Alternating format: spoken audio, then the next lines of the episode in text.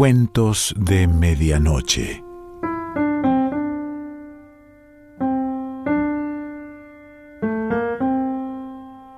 El cuento de hoy se titula Lluvia y pertenece a Mercé Redoreda.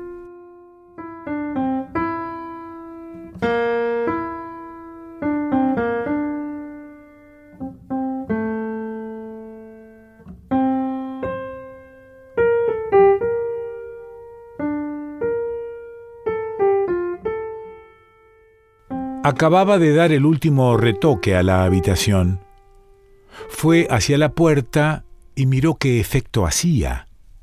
Había lavado las cortinas del ventanal por la noche y las había planchado por la mañana. Hacían bonito, almidonadas. Eran de color crema con topos verdes, partidas en dos y adornadas con un volante. Una lazada verde las retenía a los lados. Debajo de los cristales estaba el diván con las dos butacas de terciopelo gris. En la mesita un jarro azul de porcelana con rosas. El armario bretón, inmenso, recién encerado, brillaba. Delante el escritorio con los libros bien alineados, con el tintero limpio y el secante rosa bombón sin una mancha de tinta todo había sido escrupulosamente rascado, desempolvado, hecho nuevo. Delante del arca de novia, a la derecha de la puerta, una botella de cristal llena de coñac y dos copas brillantes. En la cocina, minúscula y deslumbrante de blancura, una bandeja de dulces esparcía su perfume, y dentro de la nevera había seis helados tres de crema y tres de fresa. Todo estaba en orden. Marta se dirigió hacia el dormitorio que con un pequeño cuarto de baño completaba su piso. ¿Qué vestido se pondría? ¿Y si se pusiera una bata? La azul, con el cuerpo y los bolsillos bordados de flores blancas y la falda princesa, se encontraba tan guapa cuando llevaba aquella bata, tan tentadora que pensó, si pasa algo, tendrá la culpa la bata. Además, tenía la blusa de puntillas y tul que aún no había estrenado. Se decidió por un vestido marrón, camisero, con un cinturón amplio de ante cubierto de clavos dorados. Se lavó la cara y los brazos, se peinó cuidadosamente, pero no se maquilló. Escogió las medias más transparentes y unos zapatos de ante. Perfume, una última ojeada al espejo por encima del hombro, y volvió a la habitación de las grandes cortinas. Se sentó. Era pronto, las tres apenas. Como estaba cansada de haber peleado con el polvo toda la mañana, aprovecharía el rato para descansar, pues él no vendría hasta las cuatro. Era la primera vez que Alberto iba a su casa. Y estaba nerviosa. Se levantó y fue hasta el escritorio para escoger un libro que dejar sobre la mesita. ¿Cuál? Tal vez Shakespeare. Bella guerrera dice Otelo a Desdémona para saludarla, en Chipre, bella guerrera. Ningún cumplido de soldado a su mujer puede ser más poéticamente puro, como cuando Antonio al morir dice Egipto a Cleopatra y da con esta palabra la medida de toda la grandeza de la reina. Tal vez Alberto al ver al alcance de la mano un libro demasiado solemne, pensaría es una snob. En el fondo tanto le daba. Pero renunció a él y sin pensarlo más, tomó Du Côté de Chez Swann y lo colocó al lado de las rosas. Volvió a sentarse. Con la cabeza sobre el respaldo de la butaca, se sintió sola, muy sola y vacía como si la ilusión con que esperaba a Alberto se hubiera fundido y nada la pudiera sustituir. Económicamente no tenía problemas, una pequeña renta de la parte materna le aseguraba un mínimo suficiente para vivir. Su trabajo de secretaria en una casa de exportaciones donde estaba bien considerada le permitía el bienestar y un poco de lujo. Tenía dos o tres amigas que la querían y con las cuales podía contar. Buenos y desinteresados amigos. ¿Por qué el corazón ferozmente exigía todavía más? Había amado ya, con toda la furia de la primera juventud. Hoy lo consideraba un error y se decía, cada amor que pasa acumula amargura y puede traer un hijo. A los 20 años, una intervención quirúrgica hecha a tiempo le salvó la vida y le dejó un gran miedo. Se levantó. No podía estar inactiva. Colocó bien las rosas, la más hermosa de cara a la ventana. Fuera llovía. El día se había levantado gris. Caía una lluvia menuda, tenaz una lluvia de aquellas que sólo sirven para hacer barro. ¿Estoy enamorada? se preguntó mientras iba hacia la cocina. No pudo resistir la tentación de comer un dulce. Sobre los fogones la cafetera estaba todavía caliente. Se sirvió una taza de café y echó en ella una aspirina. Para beberlo se sentó sobre la mesa. Alberto le gustaba, desde luego, joven, dinámico y reposado a un tiempo, simple, un excelente compañero. No hacía mucho que se conocían y con mucha frecuencia lo sentía ya imprescindible. Pero el amor, complejo, vastísimo, podía concretarse en un chico simpático. El amor de verdad había pasado. Amada mía, única, mi reino, un volcán de palabras y de sentimientos. Después, gusto de ceniza. Había muerto lejos y ella había recibido su última carta cuando quizás ya no existía ni el cadáver. Aquella última carta la había envenenado. Era un grito de añoranza desgarrador, solo un deseo, regresar. Fue una época maldita. Y ahora, Alberto. Un gran reposo, sí, pero nada más alrededor. Un día le propondría que se casaran y alquilarían un piso grande. Si fuera fiel, exigiría, sería severo, serio, se haría viejo con pausa. Si no lo fuera, sería condescendiente, comprensivo, sufriría del corazón y se encerraría en un mundo del cual ella estaría excluida. Bajó de la mesa, paseó arriba y abajo de la cocina con la taza de café en los dedos y otro dulce. Me traerá un ramo de flores o una caja de bombones. Hablaremos del tiempo, de política. Me dirá su idea de la vida y los dos pensaremos en otras cosas. Antes de marcharse, dirá que está muy enamorado y pedirá un beso que yo le cederé con gusto.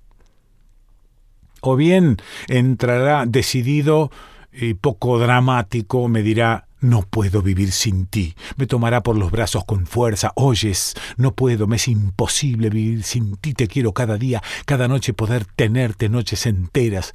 Tendrá la mirada febril, me abrazará con desesperación, me besará con avidez, las mejillas, el cuello, los labios, intentará desatarme el vestido, contagiarme su pasión. Sí, tengo el pecho bastante bonito y tal vez no me sobraría un poco de admiración. Sí, tal vez me gustaría demasiado, pero no quiero. No, no son escrúpulos. Tengo mis teorías sobre muchas cosas y un cierto sentido de la vida, pero... Regresó al dormitorio, al baño, quitó un cabello del lavabo, colocó bien la botella de colonia, pasó un trapo por el espejo empañado y se miró. ¿Por qué te complicas la vida? ¿Te sientes sola? Si después él te deja, te sentirás más sola todavía. Me están haciendo el vestido que me gusta más de todos. Me están arreglando un anillo antiguo de mi madre. Será un anillo suntuoso, tal vez demasiado para una chica. Tengo diez pares de guantes y una colección de ropa interior exquisita. Este año he aumentado mi capital considerablemente. ¿Que no tengo besos? Con mucha frecuencia los besos se han de pagar caros. Dieron las tres y media. Le entraron deseos de huir para evitar el peligro.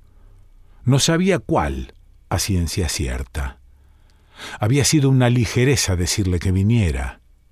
Lo había dicho sin darle una importancia exagerada y él vendría lleno de ilusiones que no se sentía con ánimos de compartir. Decididamente se puso el sombrero, el impermeable, cerró la puerta.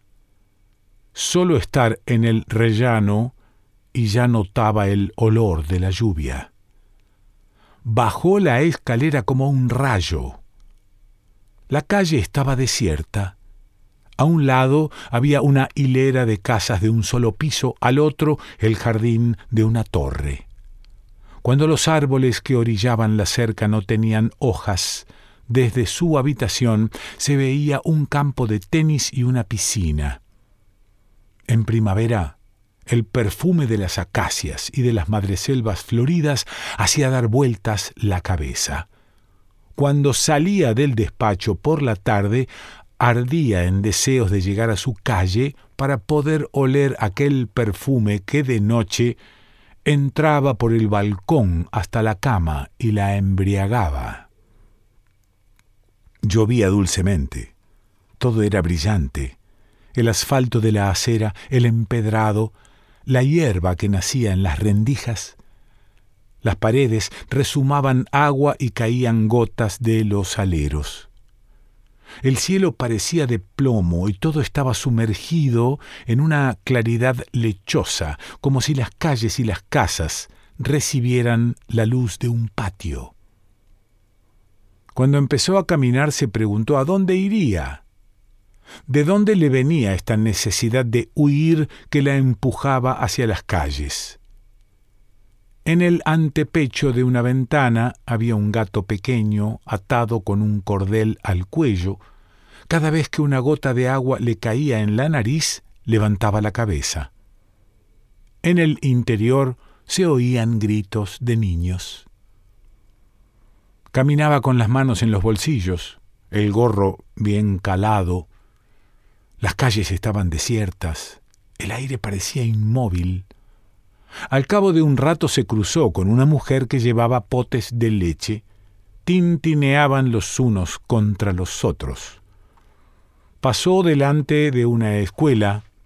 De la clase de párvulos llegaban cantos. Cuanto más avanzaba hacia el centro de la ciudad, más se iban poblando las calles. Gente atareada, con los paraguas abiertos, todos con sus inquietudes y sus ilusiones. Los escaparates de las tiendas estaban llenos y algunos ya estaban iluminados. Un tendero había cubierto el puesto de fruta de la calle con una lona. Entró en un café. Los hombres jugaban al billar y a las cartas. Unos cuantos debían de estar cerrando negocios entre cuchicheos y discusiones. El camarero se acercó. Café. La cafetera se acaba de estropear. Una infusión. Y llovía. Pasaban autos charolados por la lluvia, un tranvía temblequeante, un carro con el carretero amodorrado cubierto por un saco empapado de agua, la gente entraba en el cine de enfrente. Dentro del café un chico con eh, un, poco uh, gesto ausente, recogía despacio colillas de cigarrillo. Un vendedor de lotería le ofreció la suerte. La rechazó con un gesto cansado. ¿Y si iba al cine? Pero ya había visto la película. Después había soñado con aquel abanico de plumas verdes de Isabel de Inglaterra. Volvía a ver la sombra de Isabel bajando las escaleras, aquel espejo con una reina dentro. Olvidó el film. La lluvia le trajo a la memoria unos versos de Mallarmé y se preguntó por qué eran famosos. Si eran los versos los que habían hecho famoso a Mallarmé o si era Mallarmé quien había hecho famosos a los versos. Empezó a ponerse nerviosa, pagó y salió. La lluvia continuaba. Llovía desde el amanecer, sin arrebatos, con calma, sin parar. Caminaba debajo de unos árboles. Las copas frondosas se juntaban y formaban un túnel verdoso, acuático. Pasó delante de una iglesia. Tocaban las cuatro. Solo eran las cuatro. Cada campanada se le clavaba en el corazón. Era absurdo lo que hacía, incongruente. Debería tomar un taxi y dar su dirección, pero no hizo nada. Algo más fuerte que ella misma la retenía. Tenía que pensar que aquel chico la quería. Los ojos no mentían, ni la emoción de la voz. Pero ella tenía un pasado. Un día u otro tendría que confesar que había hecho una locura dos locuras, haber amado y haber impedido el nacimiento del hijo. Ahora tendría cuatro años y no estaría sola. Pero no, no era por eso que había salido de casa. Pues ¿por qué? se preguntó irritada. ¿Por qué este miedo de un nuevo amor? ¿Por qué este egoísmo de persona cansada y vieja?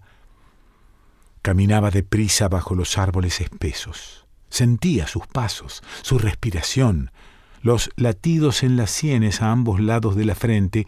Caminaba rítmicamente. Bella guerrera. En el paseo había un banco cada cien metros. Le entraron ganas de sentarse, de saborear con calma la claridad submarina y el rumor de la lluvia en las hojas de los árboles. Una suerte de pudor la retuvo. Una frase desprendida de no sabía dónde flotaba hacía rato en su espíritu. Y fue una noche así, cuando la reina Dido llamó desde Cartago al fugitivo Eneas, y la sombra del león le asustó.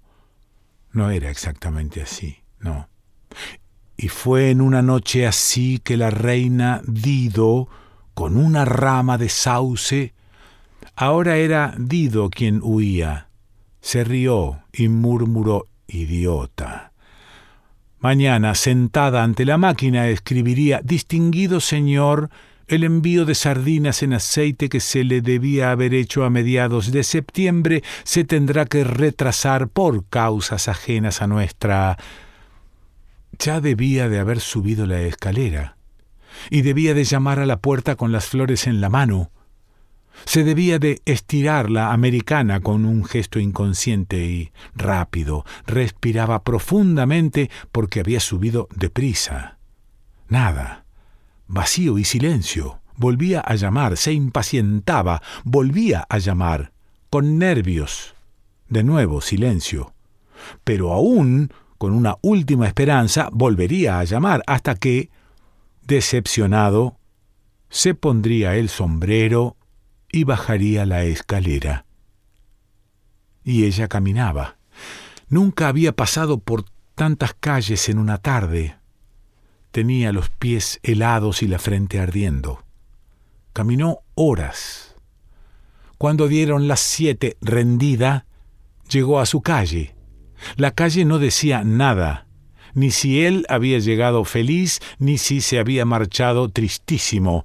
La sombra del farol se rompía sobre la pared y un aparato de radio esparcía las ondas de un vals.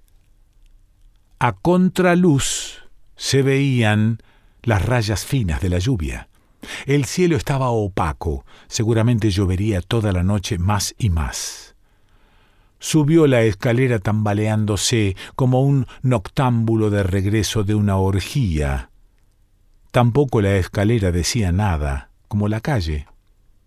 Entró en el piso, le llegó un vaho de perfume, lo había puesto en las butacas, en los lazos verdes de las cortinas, cuando había terminado de limpiar era el perfume que a él le gustaba y por él lo había puesto.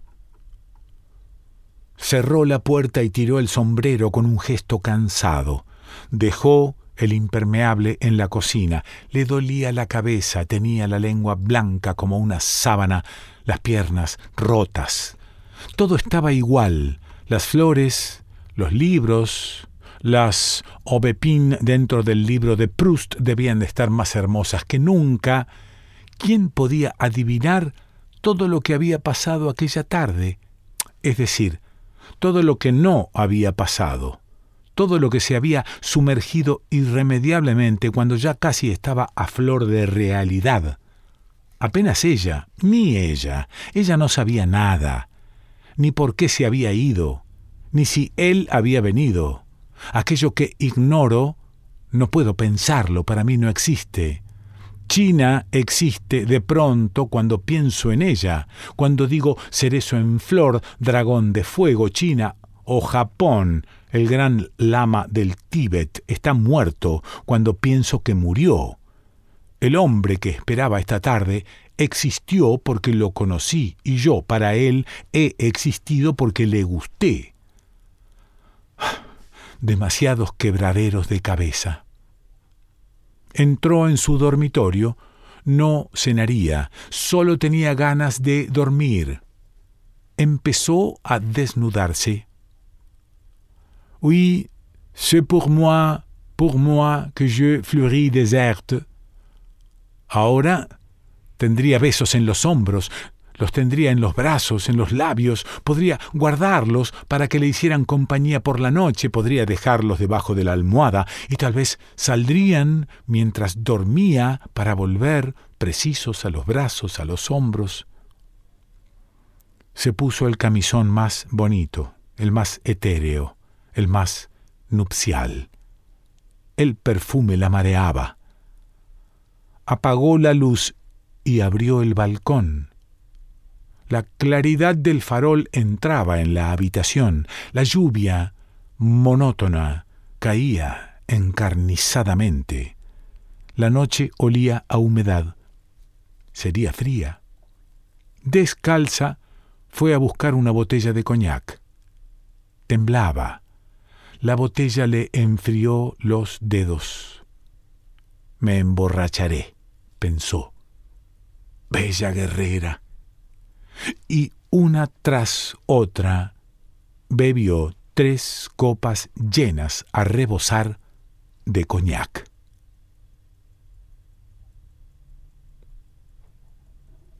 Mercé Redoreda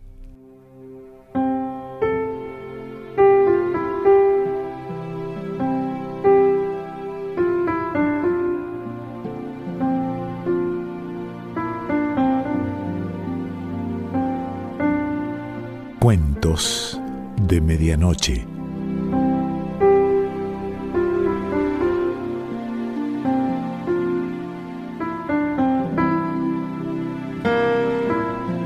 Selección Pancho Mondino. Idea y lectura Quique Pessoa.